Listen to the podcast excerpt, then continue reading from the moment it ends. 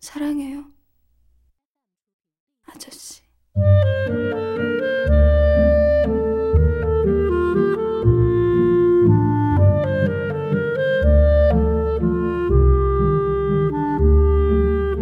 Hello，大家好，欢迎收听西皮电台好奇症友群，我是小袜子。大学无极，朵拉，哎，今儿怎么朵拉又来了呢？因为今天咱们又是扫黄的一期，对，你看我我看上一期的评论啊，嗯， 大家好像对这个话题特别的积极，从来没看见过。咱们的节目凌晨发完了以后，早上起来我一觉睡醒，打开手机以后，底下的评论都已经满了。你比他们反应强烈多了。是是是，你在这个节目里头的笑声过于大了，有些，咱们大家笑声都不小啊，嗯，还行吧，我们。啊、这个上期我不是说了吗？咱们按照这个距离远近来盘一下个别国家的这个色情产业。啊，那这回就是巴西，呃，希望大家把这件事儿忘掉。朝鲜 我放了一个屁，因为根本就没按照距离准备。上回呢，咱们聊了这个小邻居日本啊，今天呢，咱们来聊一聊另外一个小邻居，就是韩国。哪儿小啊？呃，国土面积比较小。嗯，行行行，哎，你这个顺序真的是由远及近的啊！日本完韩国，那下一期呢？下一期就是为什么说让大家把这事儿忘掉，因为你们不能再节目了。下期可能走远了就要。其实呢，原来这个韩国在大家印象里和色情产业好像没有什么太大的关系，嗯，直到最近这两年出现了几个爆炸性的新闻，这个 N 号房啊、胜利门呐、嗯，大家才觉得韩国的这个性文化产业还有这个娱乐圈其实也是挺那个挺干净的，对对对对 对。敞亮。对，都在明面上的。你你看，你看那个视频网站上的分类，刚开始以前都没有他们那一号，嗯，对吧？都是欧美、日本，呃，那个就不说了。哎，但是小的时候，这个韩国的这个三级还可以，哦，你说的是那个，说的呃，是一佛家语言。那个，呃，色即是空，对，色即是空。嗯，对，对，这就可能有好多朋友们看过这个吧。他我印象里，他应该是有三部，反正那个第一啊部、第二部我不知，道，我没有看过。因为当刚跟我讲来着，就是因为第一部和第二部看完了以后，好像当时就立刻网网上就疯了。对对对，然后就是我我我是都都疯了以后，我又是看的新闻，我才知道有这么一个，为什么疯啊？你看看就知道了。我主要是因为之前不是一直都流行的是那个日本的吗？嗯就是那种没有太多剧情的，但是它这属于电影电影式的那种。就关键你们跟我讲完那个镜头之后，我就不想看了，太恶心了。哎，不想吃鸡蛋！我操！说实话，这个韩国的色情产业确实是没有什么悠久的历史，大概最近一百多年吧才开始的。但是它因为发展的有点过于快了，还被这个日媒给讽刺了，说卖淫嫖娼是韩国社会的一个毒瘤，长期得不到根治。咱也不知道他凭啥说别人，日本还有脸说他们呢？反正他们一直都互掐嘛。啊、可能日本觉得自己悠久历史吧，嗯 觉得他们这种可 半路插进来的不行。是日本日本人当玩意儿的时候，嗯韩国人不知道跟谁腿肚子里转筋呢。真是。但是呢，事实确实是，就是韩国的这个色情产业在种种变形中持续滋生，现在已经发展成一个全球化的一个产业了。大家呢看看这个什么 P 站呢，也是吧，都知道考研网站，也有韩国的一席之地。P 站是什么呀？考研网站，对啊，考研网站、哦学习的一个地儿。是吗？嗯，那回头我得看看。哇，朵朵拉连这个都不知道。我不知道。虽然我没有翻墙软件吧，但是也是大名鼎鼎啊。要说这个韩国的色情产业呢，其实 真是离不开日本。十八到十九世纪，朝鲜王朝当时还是咱们的附属国。踩在巨人肩膀上。那会儿啊，就是韩国的这个封建统治危机不断加深，农民起义在本土风起云涌，资本主义呢也开始逐渐萌芽，开化的思想出现了。嗯，这些其实都对朝鲜的统治者产生了巨大的威胁。为了防止这些外部思想去迷惑他们本土的民众，朝鲜政府呢就推出了这个闭关锁国的政策，来加强专制主义中央集权，巩固自己的地位，并且开始武装镇压农民起义，还有天主教徒。他不现在是这样吗？啊，没没没，这人人现在是那个宗教开放，嗯，哦，在这个期间呢，法国还有美国啊两次想要入侵朝鲜，但是都被击退了。当时还好有有点实力。经过这两次事件呢，朝鲜政府重申锁国令，并且在朝鲜全国各地树立赤河碑，进一步实施闭关锁国政策。朝鲜呢也因此被欧美列强称为一个隐士王国。嗯，上期咱们也说过了啊，这个日本明治维新之后呢，实力迅速发展，而且军国主义盛行。因为本身资源少，市场也小，日本当时是极力主张对外扩张的。那朝鲜呢，也就成为了这个扩张的目标。但是其实它核心目的还是想以朝鲜半岛为跳板去侵略咱们这边。对啊，就是著著名的那个策略嘛，嗯，欲侵略这个中国，必必先侵略朝鲜；对，啊欲称霸世界，必先占领中国。是是是。但是呢，朝鲜当时是闭关锁国的状态嘛，他们实在是也没有什么好办法，多次递交了这个国书，要求建交也被拒绝了。一八七五年呢，明治政府决定不等了吧，如果他要是不开门，咱们就给他打开。嗯，于是呢，就派出杨云号军舰到这个釜山海域、汉城江华湾挑衅，企图碰瓷儿。结果呢，这个草之镇的炮台立刻做出了自卫反击。日本一看机会来了，但是当时啊，草之镇太刚了，日本其实是没打过他们，所以转头呢就在这个永宗镇登陆，一顿烧杀抢掠之后撤离，史称就是杨云号事件。嗯嗯，日本呢，这下算是尝到甜头了，然后又继续对釜山进行了袭击。一八七六年一月八日，日本政府任命黑田青龙为全权办理大臣，率千名士兵前往江华岛与朝鲜交涉，追究这个杨云号事件这个责任，就是碰瓷儿，基本上是要成功了。他的目的呢，就是为了要打开朝鲜的国门。当时他们就是日本还找了这个宗主国，也就是咱们这个清政府去问，但是咱们清政府那会儿是吧，啥也不是，就那样吧。一八七六年的时候，咱们应该是刚开始洋务运动，就等于是咱们的军舰呀、什么，当时不是说是那个呃东亚第一舰队的那个北洋水师什么，嗯还没嗯还没开始搭建起来呢。那会儿正好是处于一个比较弱的时期。嗯对，所以当时日本呢去找咱们这边儿，然后咱们就跟他说，你也不用跟我们打招呼了，你随便吧，爱咋咋地。最后呢，是在半恐吓、半交涉的这个情况下，签订了日朝修好条约，后边儿称为江华条约。朝鲜的主权破坏，外国侵略势力开始侵入朝鲜。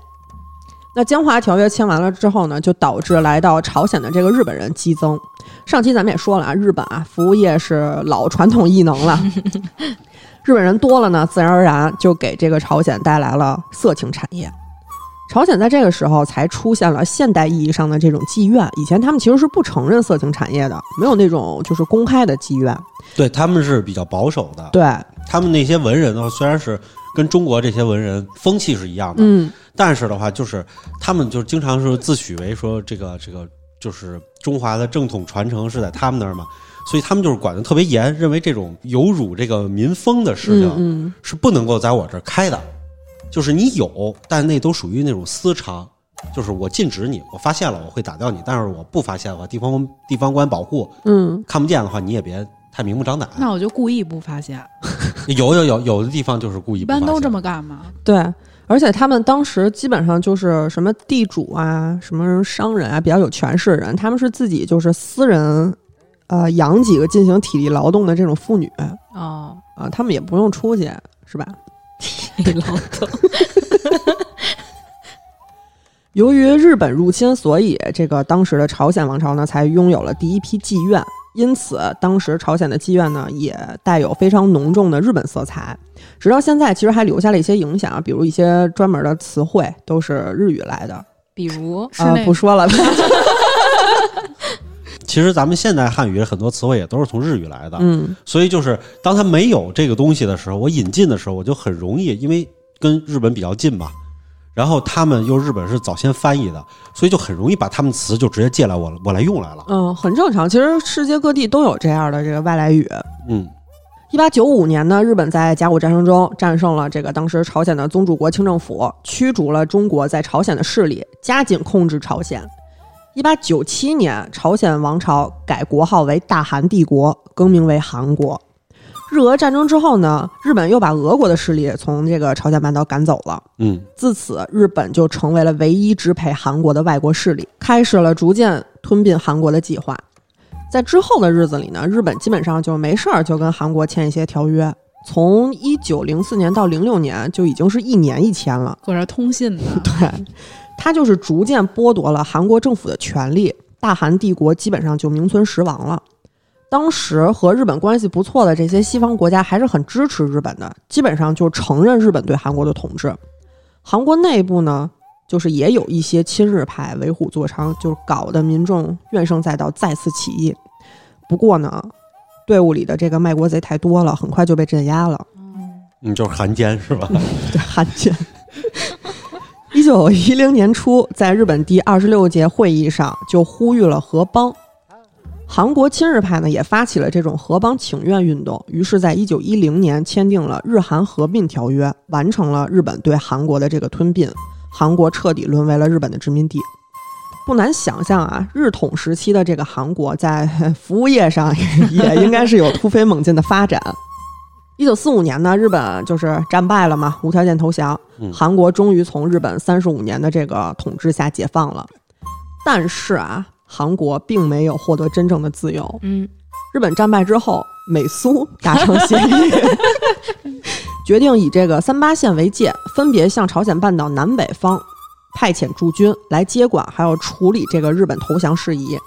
在这个时间段呢，美军为了削弱日本的势力，他制定了这个新的法律，其中有两条规定，一条呢是一九四六年美国军政府条例第七十条，禁止贩卖妇女。还有一条呢，是一九四七年卫生和社会事务部第七号法律，许可卖淫。就是这事儿就已经是放到台面上了有，点冲突感觉啊。嗯、不准买卖，但是你可以就是 是吧？不准贩卖，啊，对对对对，但是你可以做生意。但是可以利用，鸡头是违法的，嗯，但是你去做这个是不违法的。个人行为可以。对，一九四八年十二月呢，苏联交接完成了，就撤军了，但是美军却迟迟不肯走。对对到现在都没走。那倒是。一九五零年，朝鲜战争爆发了，美军当时呢就以这个联合国军的名义派了大量的军人入驻韩国。战败之后呢，还是不愿意走。也帮人来改进那个基因来了。对对对对对 你看这个北边的话，苏联完了以后就走了，对，然后咱们抗美援朝完了以后，咱也走了，美军到现在就他都没走。咱还是比较规矩啊。美国人没有家，四海为家。当时呢，为了使这个韩国的驻军合法化，就是美美军在韩国这些驻军合法化，他们就在一九五三年十月，在华盛顿还有韩国签署了美韩共同防御条约，无限期有效。自此呢，美军便常驻这个朝鲜半岛南部的韩国，并且主导着韩国的国防事务。听过上期的朋友，咱也都知道啊，这个美军的军纪这个问题是老毛病了。嗯，嗯，虽然呢是在韩国，那是比在自己国家还要嚣张的。韩国政府也是没有办法，就只能哄着。据说呢，韩国政府和美军就这个美军在韩国胡闹的事儿进行了一次谈判，谈判结果呢就是要在美军军事基地附近和周边城镇开妓院。这不是跟日本的处理办法差不多吗？对头，这没办法，你这个寄人篱下的话，你只能采用这种折中的方法嘛。嗯，这个全世界的这个色情产业都跟美军多少有点关系。真是哪儿乱哪儿有他。对伺候爸爸用的哈。是是是。当然了，在这个一九四七年，美军其实就已经把这个路给铺好了。这些妓女呢，当时被称为西方公主。政府给这些人登了记，而且要求他们持健康证上岗，主要呢是担心美军离开，所以要给美军提供安全的这个卖淫场所。没懂。是因为他们确实是打不赢，因为在这个时间段，就是咱们今天看来，咱在咱们眼里头，这个朝鲜和韩国那个经济都不是一个体量级的，嗯是吧？嗯力量也不是一个体量级的。但其实其实仅仅是咱们在今天看来，你把时间哪怕推到上个世纪九十年代初甚至八十年代的时候，当时韩国是打不过朝鲜的，朝鲜的 GDP 人均 GDP 比咱们国家都高。嗯，当时朝鲜很厉害的，这个我还是有所耳闻的，嗯但是我没太明白担心美军离开是什么意思。就是不想让美军走嘛，还是想让 是不是爸爸给扛点刀？当时他们啊，为了不把这个病传染给美国人，每周呢是要做两次性病检查，如果不正常就会被锁起来，什么时候治愈了，什么时候再回去工作。那美国呢，还是跟在日本一样，道貌岸然，就是公开指责卖淫行为，但是没有采取任何行动，真正的阻止卖淫。我记得就是一四年的时候，有一个曾经在这个阶段从事这份工作的妇女叫赵明子，还有另外一百二十二名幸存者一起向这个韩国政府提起了诉讼。嗯他说，韩国政府培训他们和皮条客合作，为美军提供性服务，鼓励妇女卖淫，侵犯他们的人权，要求向每位原告赔偿一千万韩元，相当于差不多一万美金。其实要的也不多不多。嗯不多，对，当年呢，为就是美军提供性服务的韩国妓女人数大概在两万六千到三万九千之间，嚯，真是不少。真是不少。这个数字是根据首尔大学经济学教授李英勋对一九五三年到一九六九年间性病检查人数的这个研究得出来的。而这些妓女呢，有百分之六十都是在美国军营附近工作的。在这儿说一下，就是我看过很多资料，说当时韩国妓女的数量高达三十五万人，这个有点儿过分了吧？有点过分，有点夸张啊！不出意外，应该是多写了个零。这三十五万人，我以为他们是一战术，铁杵磨成针，叫磨针战。当时这个韩国的女性二十到三十五岁这种就是适于工作的年龄呢，大概呢也只有二百多万人，将近百分之二十这个比例，呃，确实太夸张了。而且当时韩在韩的这个美军数量也不过就是三万左右，已经算是一比一，就是一对一 服务了。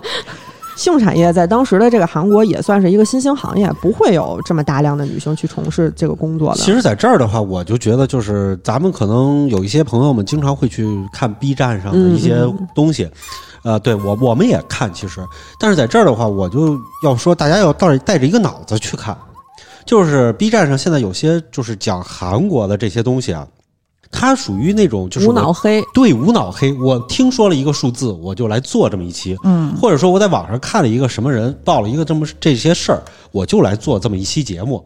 然后呢，只要我说韩国不好，那底下就会有一堆人来附和。嗯，就比如说有一个特别著名的事件，大家记不记得？就是咱们之前就是看过，就是朝鲜族有一个传统服饰是露乳装，嗯记得吧？这事儿都很出名。嗯，但是呢，前段时间我看了一个 B 站 UP 主，他自己去考证，因为他觉得，就是你在看的时候，第一时间你也会觉得不太可能，不可思议，对，不可思议。后来他去考证完了以后，发现是什么呢？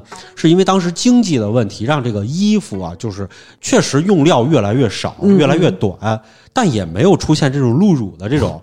到最后的时候，确实会有，但是他说就是通过了，就是咱们看见那几张照片儿嗯嗯，然后大家就说这是一个朝鲜族的一个传统服饰，然后韩国人你们本来衣服应该是这样的什么的，就开始这么说了。其实那是极少有的情况。是是是，到后来的时候，他看那个他们是什么呀？就是也是在缩短，比如说袖子在缩短，嗯然后比如说衣服的衣服下摆缩短，是因为什么呢？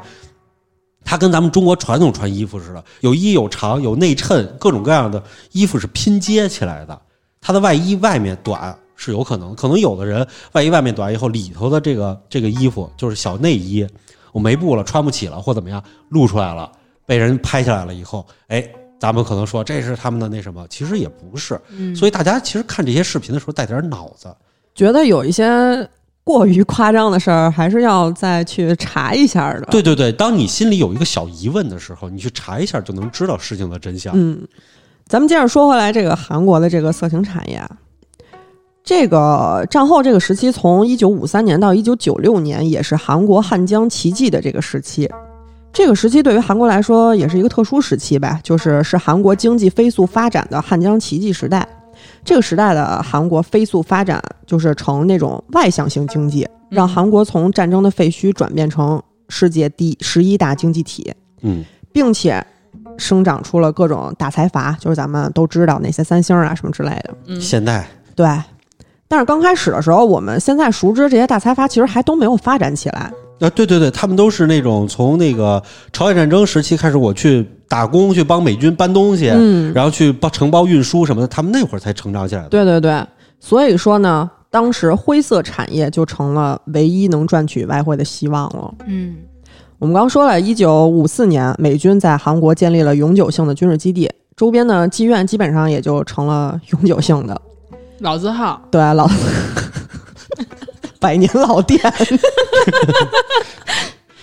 随着韩国成为了亚洲四小龙之一，只给美军卖淫这个收入显得有些疲软了。就嗯，一九六一年呢，朴正熙在一场政变中成功上台，韩国的政治、经济、军事都高速发展。嗯，猛人来了，对，猛人来了。从一九六零到一九八零年间，这二十年，军事化卖淫不再是获得外汇的这个重要途径了。于是，韩国又开发了新的项目。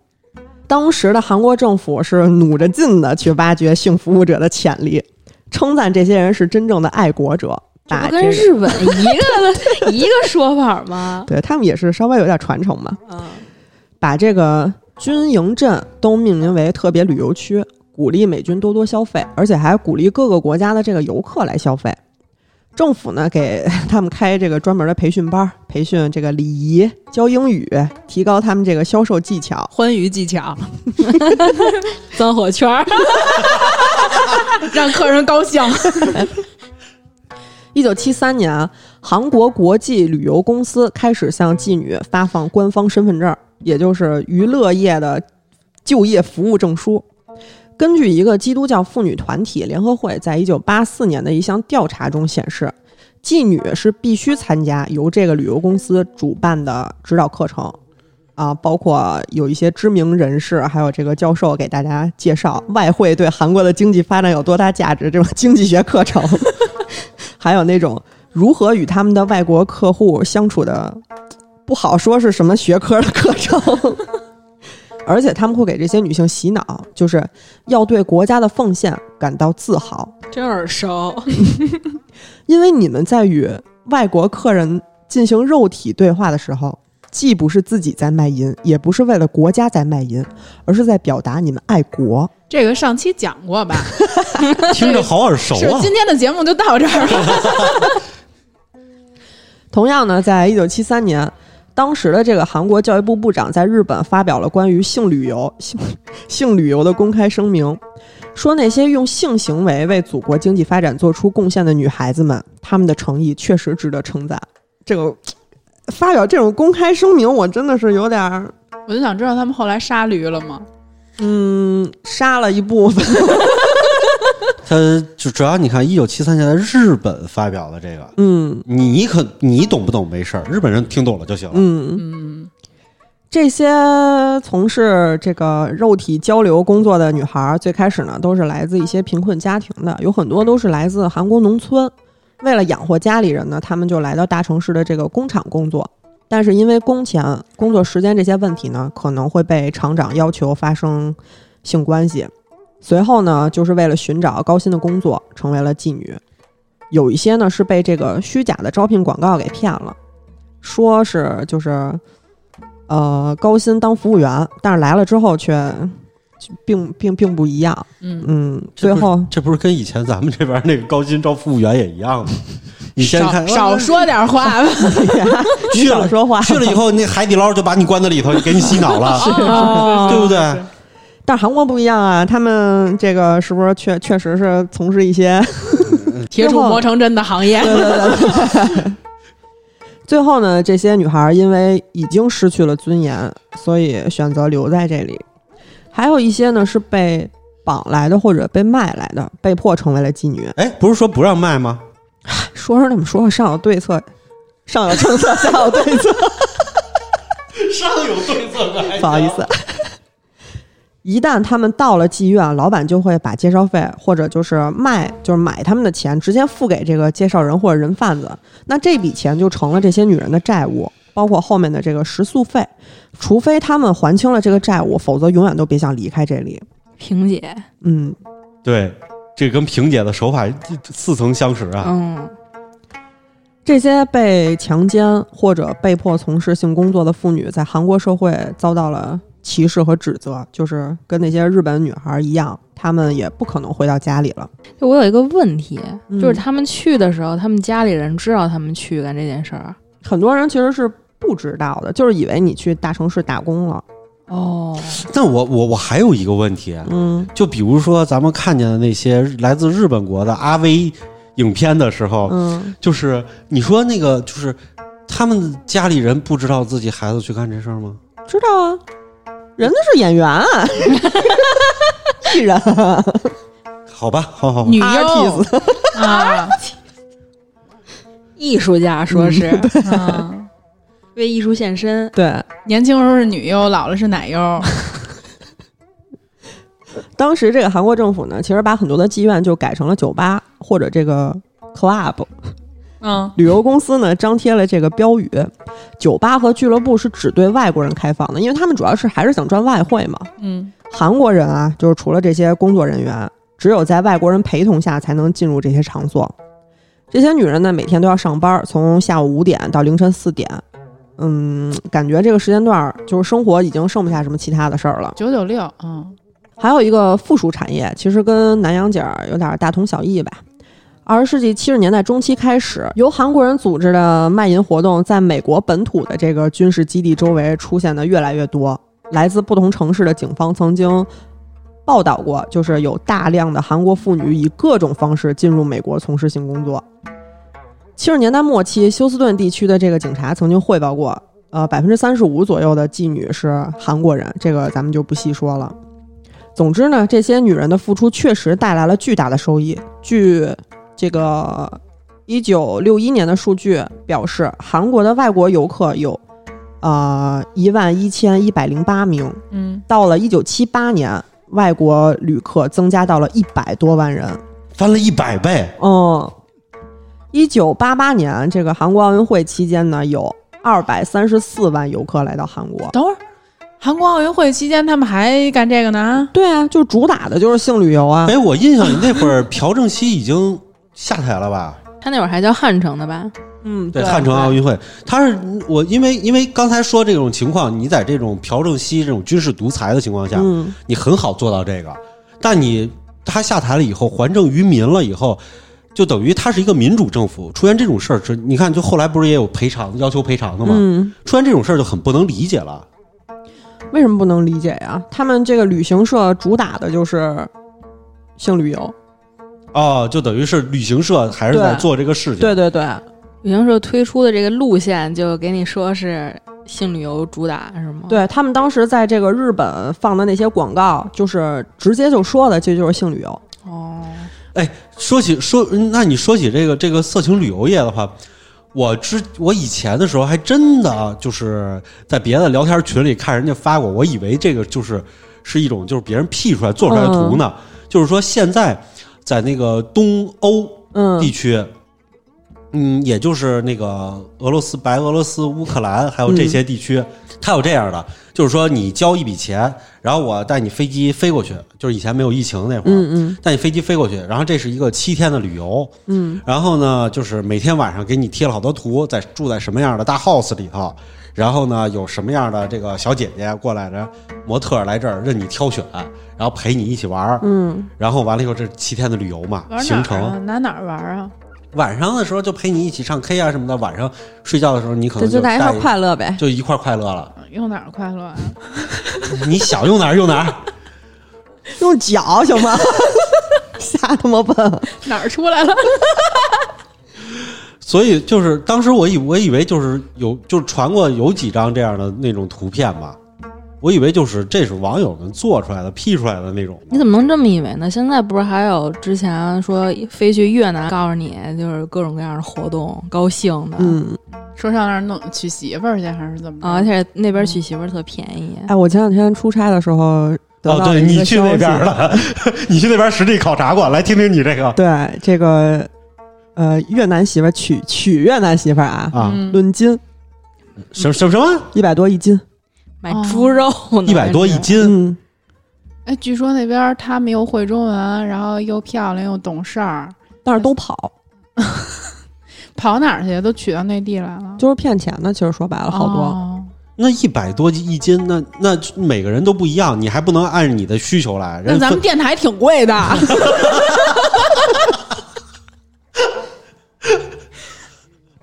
能不能说这个韩国这事儿？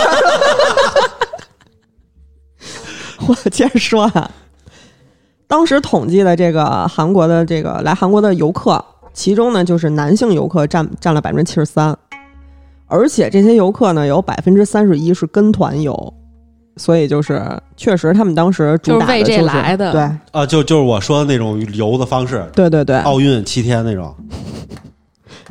一九八九年呢，有这么一组数据，韩国提供性服务的机构数量超过四十万家，包括理发店、餐馆、茶室，多达一百二十到一百五十万的女性从事性工作，相当于韩国十五到二十九岁这个女性年龄总数的五分之一，总销售额高达四万亿韩元，占 GDP 的百分之五。可以啊，五分之一参与这事儿，不太信。当下经济活在当下。由于韩国政府和韩国妇女在汉江奇迹时期做出的这个努力，韩国得到了一个色情产业大国的这个名声。在这期间呢，还出现了女性受到迫害的事件，导致出现了很多妇女保护类的这个人权运动。政府就觉得不行了，在二零零二年提出了性买卖特别法这个提案，最终呢，在二零零四年正式出台，开始打击卖淫嫖娼，净化社会风气。哦，他他们还是出了一这个这个法律以后才开始去打击的，嗯，对，那这事儿就可信度就高了。是是是。据报道称啊，韩国的卖淫场所在二零零二年多达五万家，嚯，不少。对，但是其实已经比之前那个呃旅游那会儿已经少很多了。当时的这个失足妇女至少有三十三万人，GDP 呢还是保持了相当高的水准，总收入达到二十四万亿韩元，占全国的这个百分之四点一。其实其实和当时八几年的时候，相当于是一个持平的水准。嗯，嗯，那相当于就是你看从业从业人数少减到刚当时的三分之一嗯，以下了，然后它还能持平，GDP 还在增长，涨价儿。涨了好几倍的价啊！这个特别法出台之后呢，警方就展开了大规模的扫黄运动。二零零七年，取缔了全国四点六万家卖淫场所，抓获失足妇女二十六万人。在扫黄运动大力整治之下呢，当年的这个色情产业总收入降低到了十四万亿元。到二零一零年，数额再度减少到六点八六万亿韩元。当然，这些行动引起了性工作者的不满，这些女性进行了绝食示威活动。他们就戴着一样的帽子，戴着一样的口罩，打出了保障生存权的这个横幅，嗯强烈抵制性买卖特别法这个出现，声称这些法律已经威胁到了他们的生存。但是呢，从数据上看，其实感觉还行，效果也挺显著的。不过实际情况呢，却并非如此。驴粪蛋儿，跟日本差不多吧，就是属于那种上有政策下有对策的。色情产业改头换面，变本加厉，休闲屋这种色情场所激增，依附在 KTV、洗浴中心、旅馆这些正规营业场所的色情店也在不断增加。另外，提供亲吻服务的这种亲吻间，这啊，不懂，什么什么意思？亲吻间啊，就是你进去掏钱，然后你就能跟这个波波呃波波嗯 这就就只是波波吗？呃，你后边可以再聊嘛，那这跟那有什么区别？没有区别没，有区别。呀、但是这是就是你政府没办法直接说你这是一卖淫场所啊，对啊，不能直接给你抓走。贩卖亲亲的人家，对，贩卖爱嗯，这种就是类似这种新型的这个色情场所，其实也涨得很多。与此同时呢，由于互联网的发展，线上卖淫也越来越猖獗。互联网变形性买卖审议案件从零四年到零七年三倍增长，嗯，性买卖根本没有被杜绝，而且一直在以新的形式发展，甚至波及到了娱乐圈。嗯，二零零九年呢，出了一件事儿，啊、这个有一个女艺人啊，张子妍自杀了，嗯，这个事儿这大挺大的，闹得挺对对对很多人都知道而且闹了很多年嘛，一直。嗯她自杀之后呢，留下了一封遗书，揭露了这个韩娱的黑暗，还有这个财阀的强大势力。只要有钱，就可以剥夺一个人的尊严。咱们今天就来梳理一下这个事儿的始末。嗯，张子妍不知道大家了解不了解啊？他之前拍过那个《花样男子》，就是韩版的《流星花园》，嗯然后当时就收获了一波人气。这，个好像我们这一代人看的比较多。嗯嗯，对，就是因为那个时期的话，我们这代人好像都在上大学啊什么的，刚好就是青春期的时候看这个，所以都都都对张子妍还是比较熟的。对她虽然不是那个女女一吧，但是她确实长得挺好看的。对，众所周知，韩剧里女一一般都不如女二。虽然呢，她不是一线，但是也有这个不错的知名度。她是在二零零六年进入了娱乐圈，零七年和韩国 The Content 这个娱乐公司签了一个霸王条款，如果违约是要付出十亿韩元的违约金的。同年呢，公司旗下的两位女艺人自杀，零八年又有一位自杀，零九年就轮到了张子妍。三月七日，她的姐姐发现她在家里自杀了。这其实很能说明这个公司的问题。为什么你这儿自杀率这么高啊？警方介入之前是排除了他杀的可能，并且发现了他生前有这个抑郁症的治疗记录，所以当时下的结论就是说，因为抑郁症导致的自杀。嗯，但是随后呢，有一份疑似张子妍的这个遗书突然被曝光了，这件看似非常简单的事儿，这个背后的真相才浮出水面。在这封遗书里呢，记录了张子妍在公司经历的各种遭遇，包括陪酒啊、性贿赂、暴力殴打等等。其中有一页是张子妍招待过的名单，总共有三十一位，包括政商界的老板、领导、媒体高官、导演等各个行业的领军人物。从零七年签约公司到零九年自杀，短短两年的时间里，为三十一个人提供性招待一百多次。那就是平均一个人三次。而且最过分的是呢，就是在他父母忌日的时候，也被迫去做这些事儿。如果不同意，就会遭到公司社长的暴力殴打。这篇遗书经过笔迹鉴定，确认确实是张子妍的笔迹。于是警方对这三十一个人进行了调查，并且走访了一百多个证人。这些人呢，大部分承认了自己因为合作去过那个公司，和公司的人聚餐，但是性贿赂和性招待根本就没有发生过。肯定不承认啊。那肯定的，嗯，警方呢调查过张子妍的这个银行账户，发现有很多大额转账都是和名单上的人有关系的。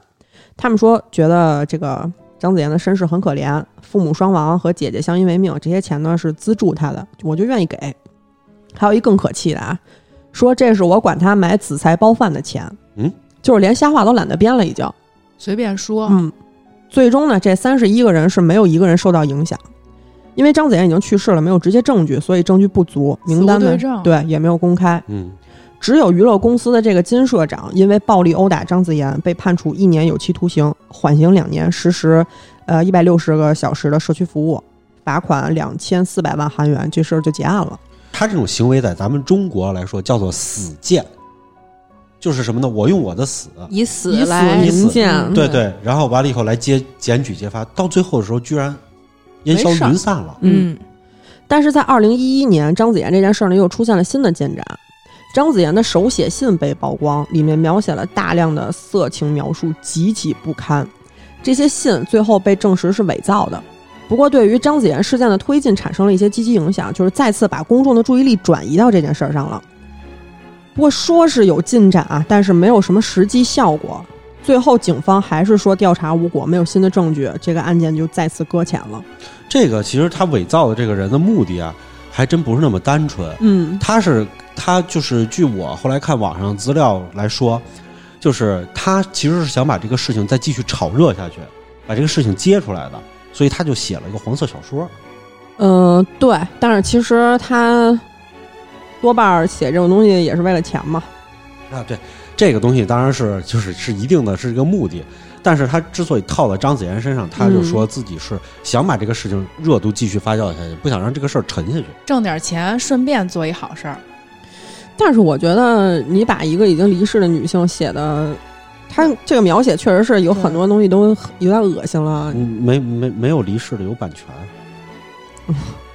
他这相当于就是人微言轻，没有人嗯。把你当回事儿。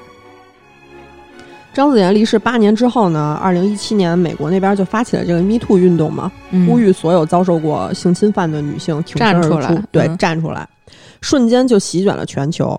二零一八年传到韩国这儿的时候，张子妍的事儿就又被推出来了，事件受到了前所未有的关注，有超过六十万的民众在青瓦台联署请愿，呼吁再次调查张子妍事件的真相。嗯，直到二零一九年，这个胜利门事件爆发了，张子妍的这个事情才重新又受到了重视。总统文在寅发话，一定要彻查这件事儿。越来越多遭到过性骚扰或者性侵害的人站了出来，其中张子妍的这个同门师妹尹志武就是其中一个人。就其实，在这些年里，这个女孩呢，她一直都在接受张子妍相关事件的采访，只不过都是经过处理的，她没有公开露脸。嗯，她说她曾经被要求过，就是去陪酒，而且在金社长的这个生日宴上，她亲眼目睹了，就是这些来的人要求张子妍站在桌子上跳舞，然后被一个导演一把薅下来就开始乱摸这个性骚扰的过程。但是呢，她的证词一次都没有被采纳过，而且经常遭到跟踪，还有电话骚扰。因为担心自己被报复，所以就直接移民去国外了。躲了就对，之前和张子妍合作过的一个男艺人金贤重，他也出来为张子妍这个事儿发声，但是很快他就被曝光，就是家暴，暴对嗯家暴女友，导致被韩媒封杀，就整个演艺事业垮掉了。自此呢，就再也没有第三个人敢站出来公开为张子妍发声了。不过，警方已经查到了张子妍确实是和就是其中某一个人去酒店嗯开过房。二零一九年五月二十号下午，韩国检方发表了长达十三个月的这个案件审理结果。总之就说了一大堆。呃，这十三个月，检方已经很努力的在调查了。呃，一切皆有可能，但是没有证据，而且以后应该不会再重新调查这件事儿了。这个事儿到此为止。废话文学，对，张子妍这个事件呢，自此就告一段落了。这个背后远远没有我们能看到的那么简单，包括他被人利用，这个遗书都是被人设计写出来的。当时就是经纪人和另一个前辈李美淑找到他，让他写遗书，说要帮他脱离苦海。其实是这个李美淑想靠这个证据自己嗯去威胁那个社长，他要单飞，并不是真的想拉他一把。但是这些呃不是咱们今天主题内容吧，就不多说了。总之，没有人知道张子妍是在多么绝望的情况下才选择了死亡。张子妍事件让我们看到了人前风光的明星，到了人后都是任人欺凌的羔羊。这也是韩国性文化发展至今最隐秘的黑暗角落。嗯，在这儿的时候，其实要说一下，就是咱们国家的这个，就是因为在韩国啊哈，咱们可以看见它很多东西是成产业化的，嗯比如说娱乐圈也是。呃，我们引进韩流之前，咱们国家的这些艺人啊什么的，演员还是比较受尊重的，嗯他是一个独立的个体。但是当我们引进了韩国的这条流水线了以后，慢慢的这些艺人、演员或者爱豆啊，他就成为了公司的一个产品。嗯你看，就是现在很多人，就是很多演员都抱怨说自己没有时间了，没有自由了，甚至他的微博啊什么东西都不是他自己本人来操作。不是，我觉得还不一样，就是跟他们这个韩国社会意识形态有关系。嗯像咱们的爱豆啊什么的，就他只是抱怨说我工作特别累，但是我觉得韩国人他们对这个女明星啊、女性是一种不尊重的一个状态。本身就是有很大的厌女对情绪。就是之前一九年崔雪莉不是自杀了吗？嗯对上了咱们国家的热搜了。嗯过了一个月之后，她那好姐妹具荷拉不也死了吗？嗯对也是自杀。她在前一年的时候，就是她的男前男友报警说我被具荷拉给打了。然后大家就全都特别震惊，说这姑娘怎么能家暴呢？嗯最后在深入调查的时候，就发现其实是具荷拉被她男朋友打了。之后她男朋友就觉得这事儿丢脸了，就给具荷拉私聊发信息，就说咱俩那个鼓掌时候的视频，还有我给你拍的那些裸露的照片，你要是这事儿继续追究下去，我就发到报社。威胁他，对，威胁他。最后这具荷拉没有办法，说在那个电梯间的外面给她那个前男友跪下了，说求求你别这么干，如果你这么干了的话，我这个工作我就进行不下去了。嗯我觉得他大有可能是因为这件事儿，最后就是抑郁了，然后在第二年选择自杀。对，很有可能。对，当时也是在青瓦台有好多好多女性去请愿，就是当时她们女性是这么说的，就是说，散播这些私密视频和照片的人，还有看这些的人都该死。嗯，确实是，我就韩国女性是确实在这方面，我觉得太可怜了。对，嗯而且还有一点就是，韩国的话，虽然它经济腾飞了，但是它国土面积小，嗯。而且呢，它其实经济发达的地区啊，很明显的它是集中在一块儿一块儿又一块儿的，对，所以他们内卷很严重。用现在一个词来说，我妈之前去过韩国，说那个你们看电视剧里边好的地儿只有那一块儿，啊，对对嗯，你妈说的特别对，其他的地方都村儿似的。就是咱们看那个大电影《海云台》，然后好多电影电视剧不都在海云台拍的吗？我去了以后，去了以后就是去了以后，我就是看见海云台以后，别人说就那么一块儿，对他只 只弄那一块儿，给你弄特好对，看。就那就那一块儿。所以就像这种这种国家的话，就是挣钱稍微多一点的工作，就会出现大量的内卷。嗯，然后在这种情况下的话，本身它的这个男女之间的这种性别歧视，它就是有存在的。对，就是它男女平等确实是就是在韩国是存在问题的，越说越生气啊！所以最后他就会在社会层面上，他就会把很多的压力和这些东西堆积到女人身上。而且韩国女性的工作机会真的少之又少。就是之前青瓦台有一次请愿，好像也是因为具荷拉那个事儿嘛。当时是梨花女子大学已经毕业的学生，然后举着牌子在那个青瓦台请愿的时候，上面写着是“别害怕，姐姐来了”，特别催泪。嗯，除了这个韩娱的黑暗吧，从二零一八年到二零二零年，韩国又发生了一起性质极其恶劣的性剥削案件，就是也是大家都知道的 N 号房事件。嗯嗯，在这起案件里呢，受害女性多达七十四人，其中最小的只有十一岁。这个案件一经曝光，引起了全世界范围的关注。文在寅呢也下令彻查。其实他这总统当的挺难的，就是在他 当总统的日日子里事儿太多了。每一个韩国总统都特难。就是有机会，其实可以跟大家聊聊卢谷铉、文在寅他啊，们这些人。对文在寅真的是，就是你明显可以看出他有心无力。对，而我嗯真的觉得他是生 生错地儿了。就我文在寅是一个为理想而奋斗的男人，他难受死了。没没错，管不但是他了真的是改变不了很多对。因为你韩国其实说白了，现在他就是那个财财阀阀，嗯，就那样了。就跟美国一样，他说话不算数。嗯就是你在国内，你可能觉得我们提起三星了，它是一个电器，是一个手机，嗯，是这么一个感觉。但是真的，你到了韩国以后，你就知道了，三三星就是一切，你知道吗？嗯是一切，帝国啊，就是就是你吃的东西，超市里买的用品，街上开的车，路边的房子，什什么都是三星的，嗯就那些房子都是三星盖的，就等于你毕业了以后，我要进三星。就没有人说我毕业了以后我要去考公务员儿，是我最好的学生毕业了以后我去三星。他们形态也就那样了，你要想改很难。所以说就是就是因为有他们这种前车之鉴嘛，咱们国家不是这两年开始打击，呃，少说点不该说的话。没说完。打击杭杭州那边的东西是吧？是是是是，二零一八年十二月啊，罪恶的源头出现了，一个叫做 God God 的这个人，他利用 Telegram 这个软件儿，在网上发布了一些女性的暴露照片和视频，引来了越来越多的观众围观。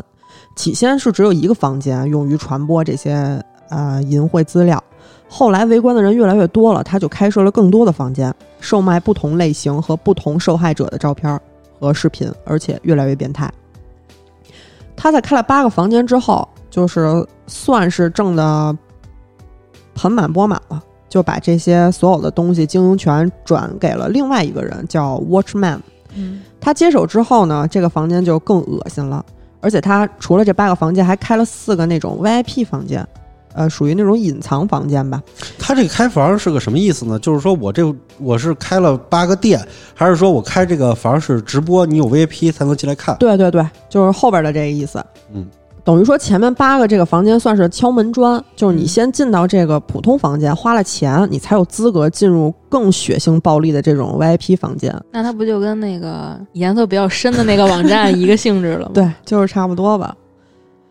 现在呢，就算是有十二个房间了，就刚才咱们说的这个，它这每的每个房间里头有固定的三到四个受害者，还有不计其数的不固定受害女性。她哪儿来的呀？这些他们其实就跟啊、你知道那个裸贷什么之类的那种，哦有差不多有那种坑蒙拐骗的，对坑蒙拐骗欺负你，哦给你你走大街上给你掳走了，给你搁厕所里拖了打你一顿，拍你一视频卖钱去。嗯，然后还有那种就是他们会在那个 ins 上去找一些学生，就是如果说你放过一些尺度相对来说比较大的那个照片儿，然后他们就会跟你聊天儿，然后去借机黑入你的电脑，看看你电脑里有有没有就是更暴露的照片。儿然，后威胁对威胁他。哦，哦，韩国不是黑客是黄客，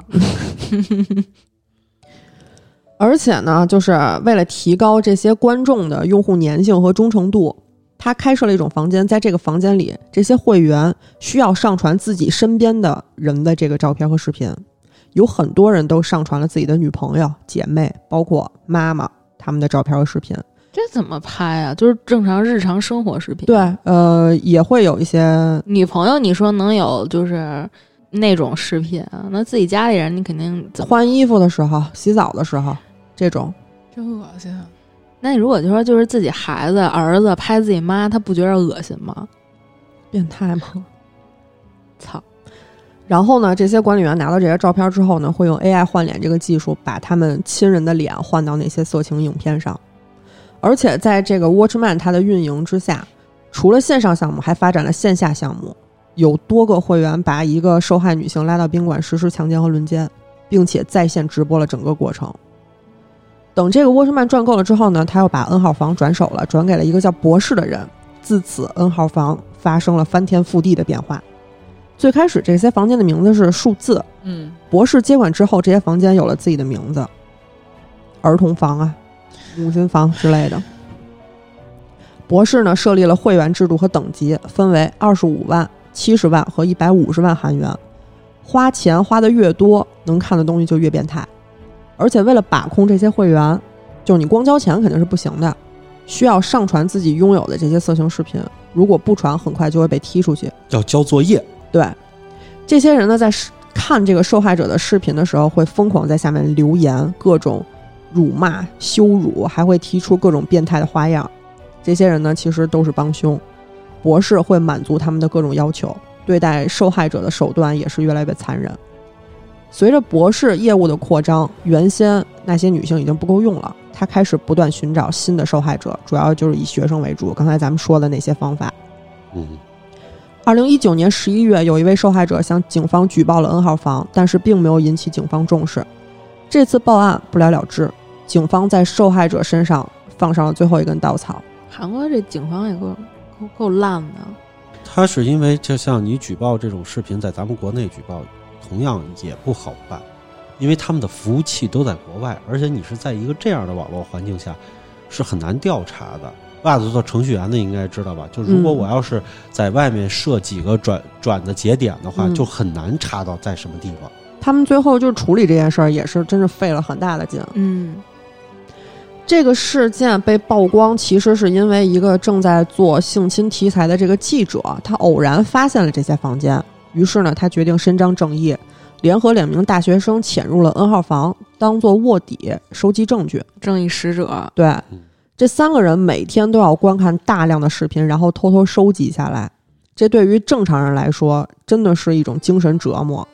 肯定挺难受的，我觉得。对看这些非常尺度非常大的这种，它已经不仅限于是就是性视频了，它就就是暴力虐待、对血腥的那种嗯对他那里头会有很多就非常恶心的，什么呃逼迫他去吃自己的排泄物啊，这种。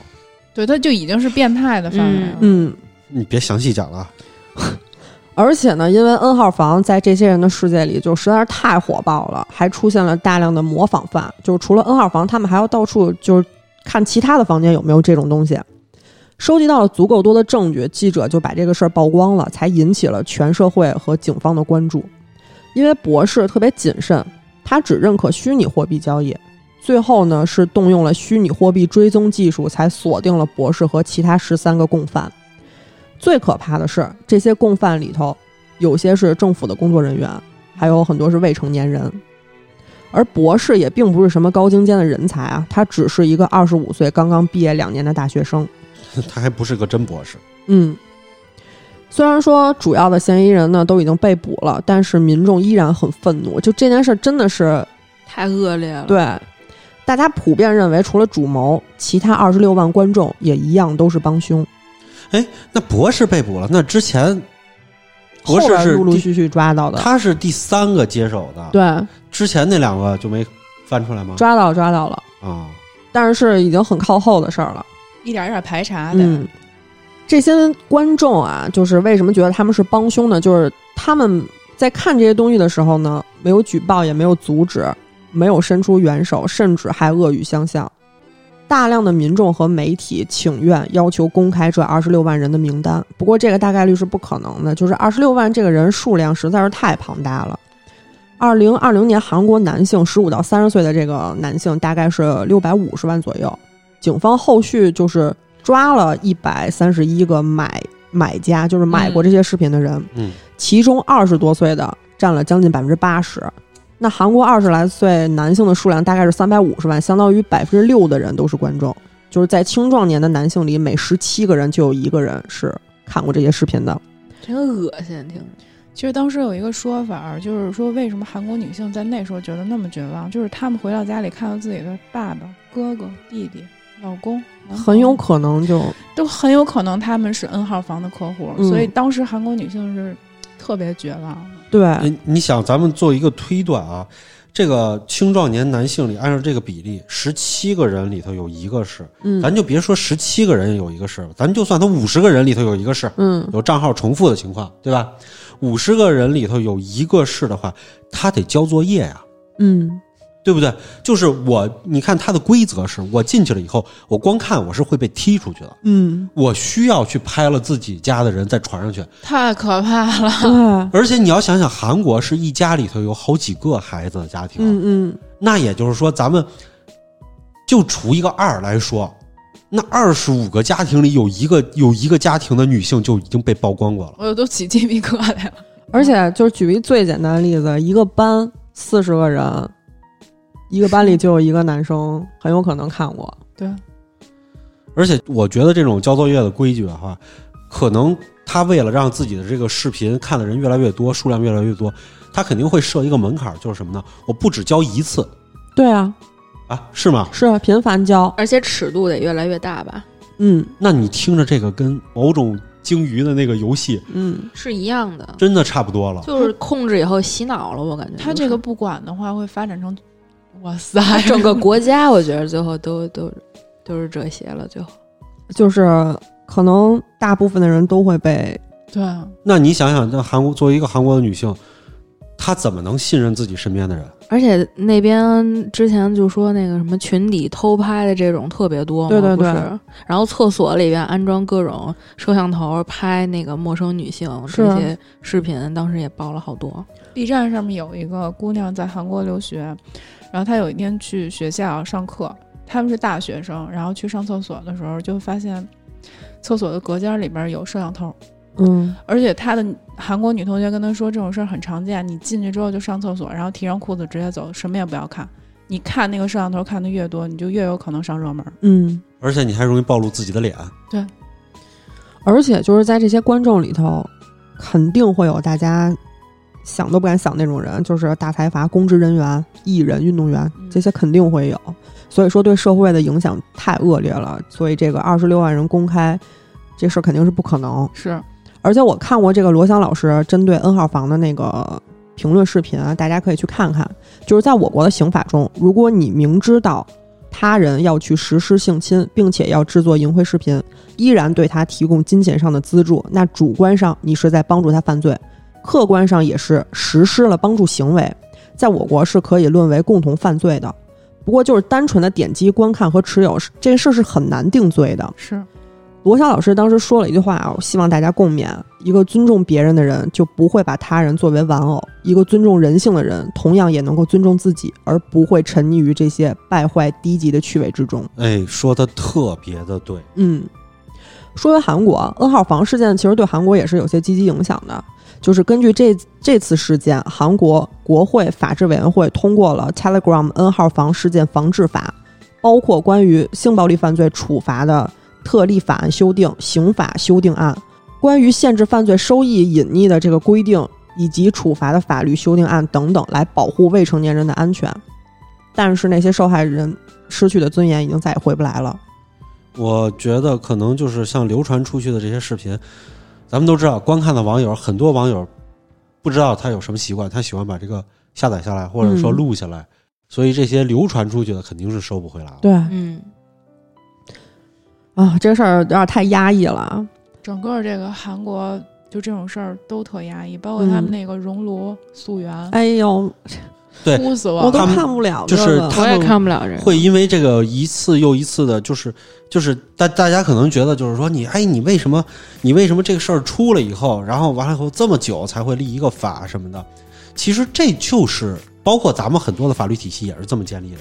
出了事件以后，这件事情没有具体的法律来相关法律来管，那我再去立一个具体的法案来进行操作。防止以后再有类似事件。每一条都是血的教训。嗯而且大家也不要说是怪什么国家好多的这个，就比如说这个法律出台的慢和什么的，因为每出条出台一条法律的话，你不能老修改，是很慎重的。嗯嗯还有就是我们今天的互联网发展的太快了，嗯以前的很多法律范畴是不能够适用于我们互联网上界定的，嗯就跟罗翔老师说的似的，你去买了这个视频看了，你肯定是同罪的。嗯但是你没有买，你点击看了，你是不是同罪？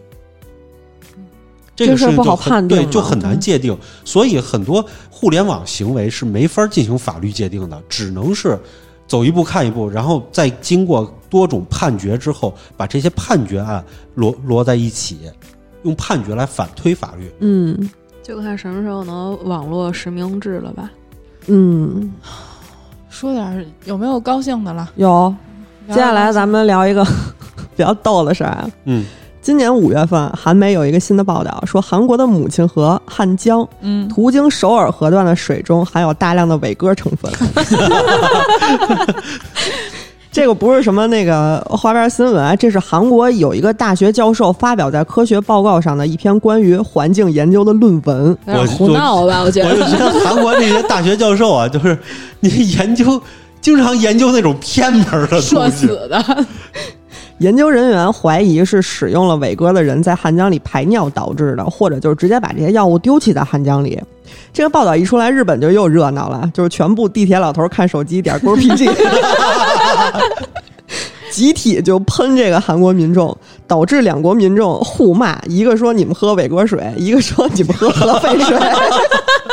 感觉当时印度大哥看了之后笑而不语。喝 喝水。印印度大哥说：“我喝元素周期表。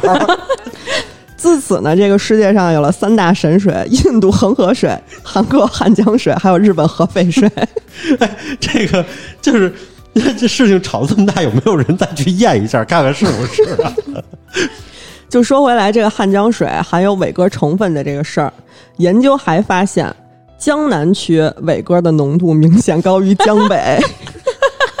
这是江南 style 啊！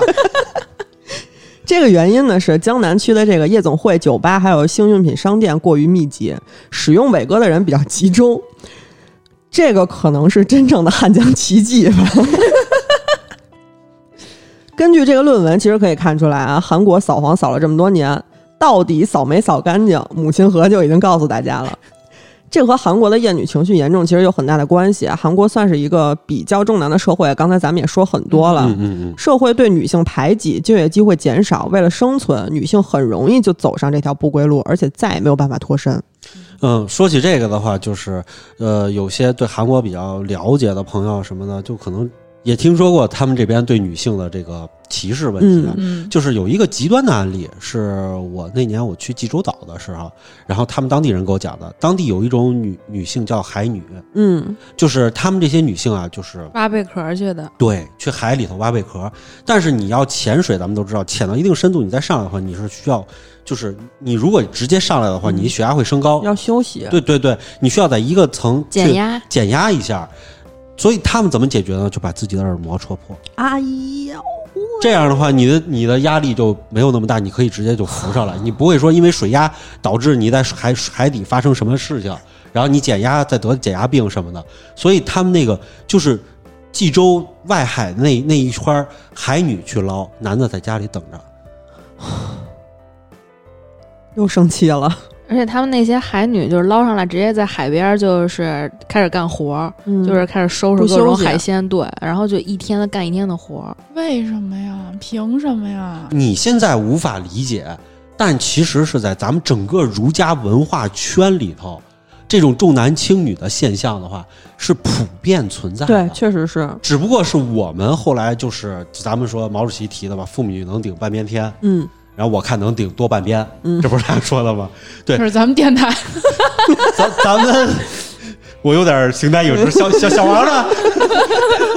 对，就是对女性的歧视其实一直存在的，可是咱们这边就是咱们确实有点矫枉过正了啊！嗯现在是，就是咱们这边是可能女权比较严重，就是女性的权利会比男你说话。小心点儿。啊，好好好好好，但是我觉得，说实话，就是咱们国家现在这个女权，多数都不是真正的女权。矫情，确实是。之前咱们不是在那个卫生巾那期，其实说过很多了。大家去听我们的卫生巾革命，大家小心啊！这个女权这事儿提一提就完了，你一说了以后会有很多人 diss 你的。那来喷我，对，我就是看不上他们这种女的。随便来喷我，你你们一定要自己独立，不能去找男人要特权，对，凭什么？对，就是我们都知道是男女平等的。然后呢，我在那边呢，就是我的导游是一个男孩，他就是济州岛本地人。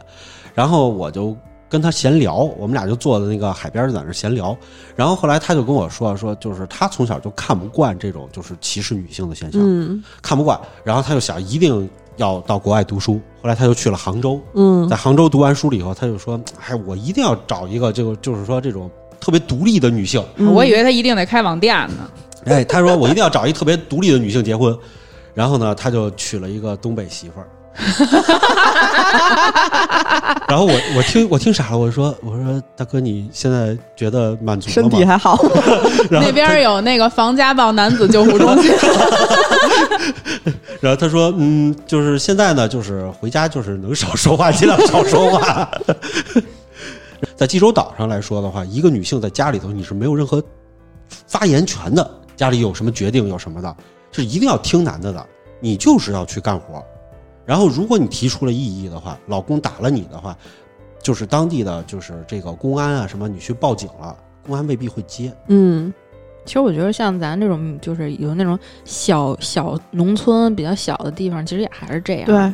嗯，对，但我觉得整体比他们好点儿。嗯现在其实就是整体比他们好嘛，像嗯，像你说的那个农村有歧视，咱们也都就心里也知道，咱们中国的某些个省，嗯，可能这种情况比较严重啊什么的，也会出现这种情况，确实也是，而且就是越偏一些的，比如说越靠近南方，有很多地方也是，咱们国家有很著名的地方叫惠安女嘛，对吧？惠安的女孩儿，然后他们也都会曾经都出现过这种情况，但是现在好很多。是嗯，随着这个就是开放啊、发展啊，然后经济的腾飞啊，教育交流什么的。对，对，现在也都好很多了，不会说出现这种情况。但是在韩国的话就很奇特，就是它经济发展的比咱们早。他们受的教育再高，他意识形态还是那样，就特别嗯奇怪。对，这就是一个很奇怪的一个地方。为什么？为什么在这边会出现这种情况？当时有就是有日本的学者去解释说，为什么会出现这种重男轻女的情况，是因为在这种社会里头，就是封闭的社会，工作机会本来就少，竞争压力本来就大，所以机会都要尽量的去让给男性工作。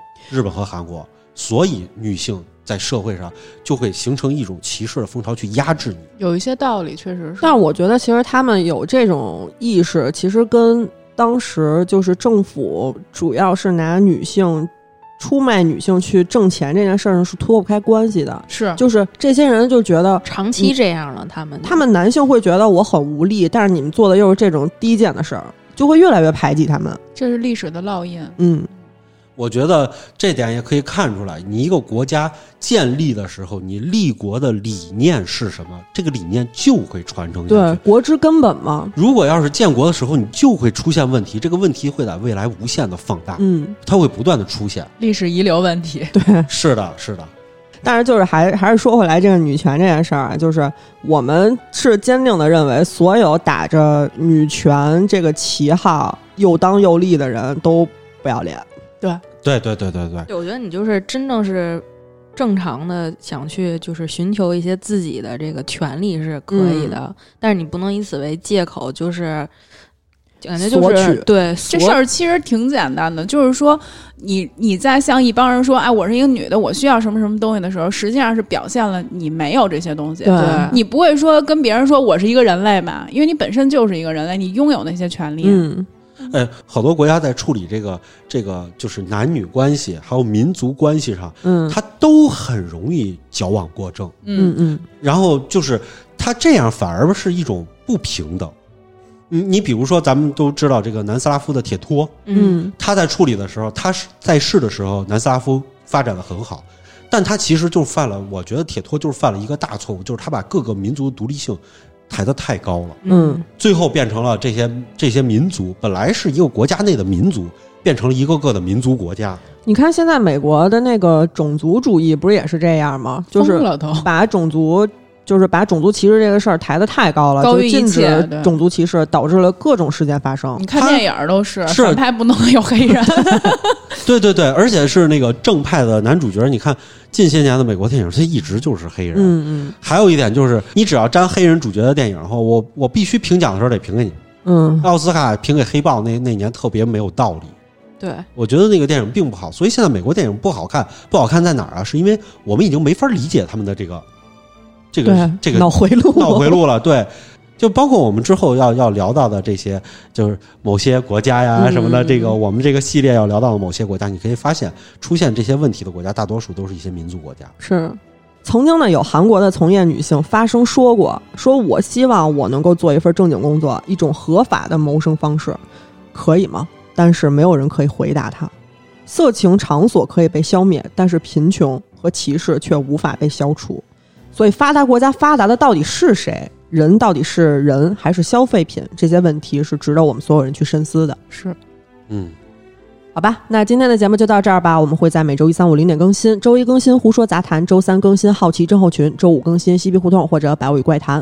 私信主播可以加入粉丝群，我们会把每期预告和花絮发到群里。如果有什么有趣的事儿想和我们聊聊，也可以给我们留言。我们下期节目再见。拜拜拜